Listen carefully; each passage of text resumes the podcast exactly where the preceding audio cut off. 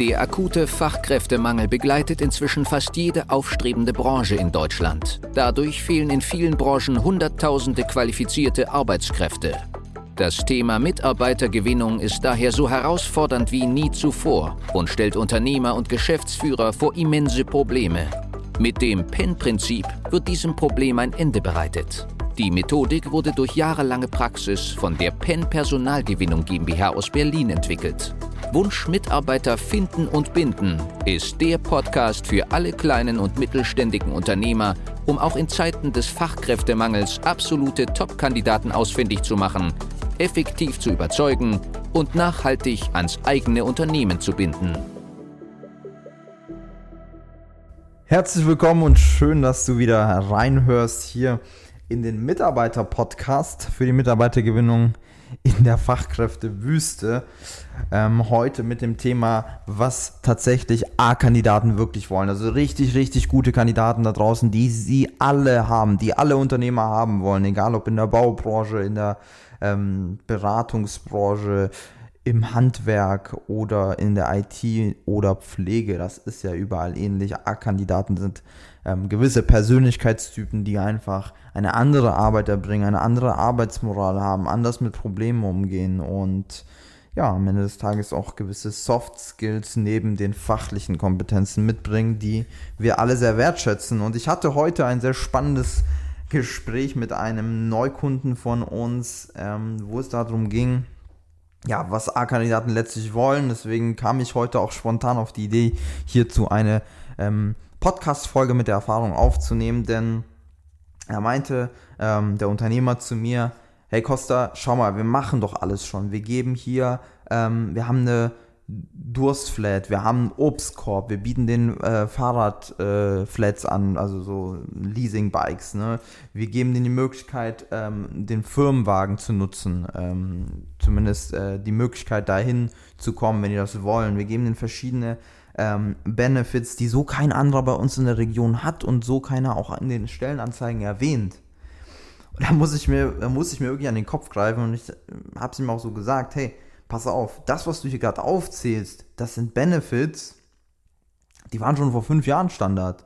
Wenn du mit denen jetzt um die Ecke kommst, das ist schön und gut, aber die haben nichts damit zu tun, was A-Kandidaten wirklich wollen, wenn sie ihren sicheren Job woanders aufgeben.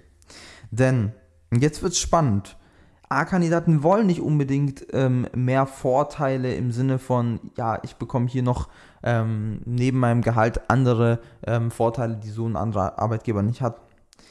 Leute in der, ja, in den jüngeren Generationen, die wir alle gewinnen wollen, die gerade interessant sind, weil wir auch merken, es gibt eine gewisse Altersstruktur ähm, im deutschen Mittelstand und allgemein vermutlich auch in deinem Unternehmen, dass es immer mehr ältere Leute gibt, die ähm, in den nächsten Jahrzehnten dann auch ausscheiden werden aufgrund des Alters, wollen wir natürlich auch gerade die Jüngeren ansprechen, das heißt zwischen 20 und 35 zum Beispiel. So, was jetzt A-Kandidaten wollen und glaub mir, ich merke das schon direkt beim ersten Blick, wenn ich den Blick ins Unternehmen werfe. Ich besuche auch häufig unsere Kunden vor Ort und schaue, wie ist das Team dort aufgestellt? Wie wird miteinander umgegangen? Ähm, wie ist die Atmosphäre? Ähm, was für Gesichtsausdrücke kann ich feststellen? Welche Kommunikation wird angewandt? Ich weiß sofort, ob HR, also ob Mitarbeitergewinnung und Bindung funktioniert oder nicht, weil ich sehe es direkt an diesen Sachen. Kandidaten wollen nämlich Wertschätzung für ihre Arbeit, das heißt wirklich persönlichen Lob, ähm, dass der Geschäftsführer, der Inhaber und auch andere Mitarbeiter wertschätzend für die Arbeit einstehen und sagen, hey, das war toll, das ist cool, dass du das weiterentwickelst, macht mega Spaß mit dir. Die wollen Gestaltungsfreiräume in schlanken Strukturen. Das heißt nicht einen Vorgesetzten haben, so wie wir es noch von früher kennen, wo man einfach sagt, ja, ich bin der Chef, ich gebe dir die Aufgaben, ich gebe dir eine Deadline und du machst das. Das hat vor zehn Jahren funktioniert. Das ist auch bei gewissen Generationen und Persönlichkeitstypen vollkommen okay. Das funktioniert auch heute noch. Nur bei gewissen Altersgruppen, bei bestimmten Generationen funktioniert das gar nicht mehr. Ja? Und deswegen ist es so spannend, dass diese Gestaltungsfreiräume doch so selten da sind. Dann eine gute Work-Life-Balance, was auch immer das bedeutet. Es bedeutet vor allem heutzutage, dass die Leute pünktlich aufhören wollen um 17 Uhr und dann nach Hause gehen wollen. Die wollen nicht noch mit dem Laptop nach Hause oder noch später kurz reinschauen und was erledigen müssen. Zum Beispiel. Dann eine sehr unterschätzte Sache, die Weiterbildung.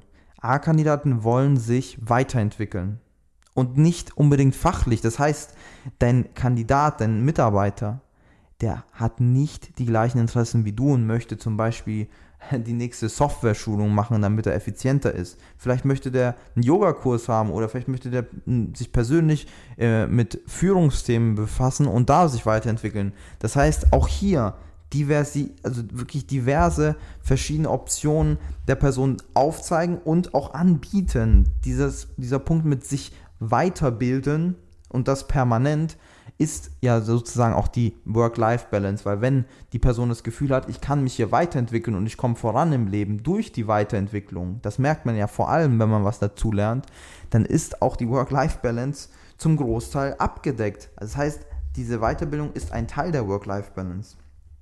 Dann eine Vision und eine Mission, mit der die sich auch identifizieren können. Das heißt, du brauchst auch als Unternehmer Ecken und Kanten, mit deiner Message nach außen. Du musst irgendwo auch auffallen, weil wenn du nicht auffällst, dann können sich die Leute gar nicht damit identifizieren. Wenn du wie jedes Bauunternehmen einfach 0815 bist und kein Credo, kein Titel, kein Motto ähm, nach außen verkörperst, keine Mission, dann können die Leute nicht Teil deiner Vision und Mission werden, weil es keine gibt, logischerweise. Und der allerletzte Punkt, natürlich ein Team, in dem sie sich wohlfühlen. Das heißt, und deswegen ist es ja auch so schwierig, gute Mitarbeiter zu bekommen. Ich sehe das ja direkt, wenn ich ins Team, in, in das jetzige Team unserer Kunden reinschaue, wenn die bei uns neu starten, dann kann ich schon sagen, wirst du in zwei Monaten einen neuen Mitarbeiter einstellen oder wird es vielleicht sogar ein halbes Jahr dauern? Ja, wieso klingt das jetzt so ähm, konservativ, wieso klingt das jetzt so negativ behaftet? Weil wenn dein Team mit B- und C-Playern gefüllt ist, mit Leuten, die zwar die Arbeit abliefern, aber keine unbedingt positive Energie an den Tag legen oder ja, sehr lange mit dabei sind, aber sie sich nicht öffnen für Veränderungen. Das heißt, die Punkte, die ich gerade angesprochen habe, ja, diese vier, fünf Stichpunkte, wenn die sich damit überhaupt nicht identifizieren können, dass denen nicht wichtig ist, ja, wie wollen wir dann andere Leute anziehen, denen sowas wichtig ist? Also du merkst schon, eine homogene Zielgruppe, also eine homogene Mitarbeiterstruktur, ist genauso wichtig wie all die anderen Themen hier in dem Bereich. Dass es nicht von jetzt auf nachher möglich ist, zeigt schon, wie schwierig es tatsächlich ist, wahre langfristige Veränderungen herbeizuführen, um wirklich Mitarbeiter langfristig zu halten. Weil natürlich könnte ich dir sagen, hey, hier wie beim Headhunter, du hast in ein paar Wochen Mitarbeiter und schön und gut, nur es geht ja um die Langfristigkeit. Wenn die Person sich im Team nicht wohlfühlt, wenn diese Punkte, die ich gerade aufgezählt habe, Wertschätzung, Gestaltungsfreiräume, Work-Life-Balance nicht vorhanden sind, dann wird es für dich immer wieder einen Haufen Geld kosten, neue Mitarbeiter ähm, ja, reinzuholen, immer wieder an dem Problem zu arbeiten, weil keine Langfristigkeit reinkommt, weil kein, keiner dieser jüngeren Generationen wirklich dann 10, 20 Jahre oder sogar 5 Jahre überhaupt bei dir bleiben wird. Ja? Weil eins müssen wir uns bewusst machen, es ist heutzutage viel schnelllebiger geworden, es ist deswegen auch schwieriger geworden, wirklich gute, loyale A-Player zu finden und sie zu binden. Doch wie oft höre ich da draußen, wie heute jetzt hier in dem Gespräch, was ich gerade gezeigt habe, ja, wir haben doch das, wir bieten das, wir bieten jenes, aber das Verständnis des Unternehmers ist gar nicht da, zu verstehen, hey, es liegt gar nicht an diesen äußeren Aspekten. Damit komme ich ja nur in die Vergleichbarkeit. Das haben ja auch andere. Es liegt an den inneren Werten. Es liegt wahrscheinlich sogar an mir als Unternehmer, an den Sachen, die ich vorantreibe und an den Sachen, an denen ich mich vielleicht nicht so weiterentwickeln möchte. Das heißt, es muss erst einmal bei dir im Kopf Klick machen, dass du sagst, ja, ich sehe diese Themen als wichtig an. Ich finde, ich muss mich weiterentwickeln und ich finde auch, dass jeder Mitarbeiter sich weiterentwickeln muss und ich werde dafür sorgen, dass ich jeden Tag auch ein Stück weit daran arbeite. Wenn dir das nicht wichtig ist, eine Vision für dein Unternehmen zu entwickeln, die auch jeder verkörpert, Gestaltungsfreiräume in schlanken Strukturen zu schaffen, eine gute Work-Life-Balance zu bieten, ja, eine Weiterbildungskultur zu entwickeln.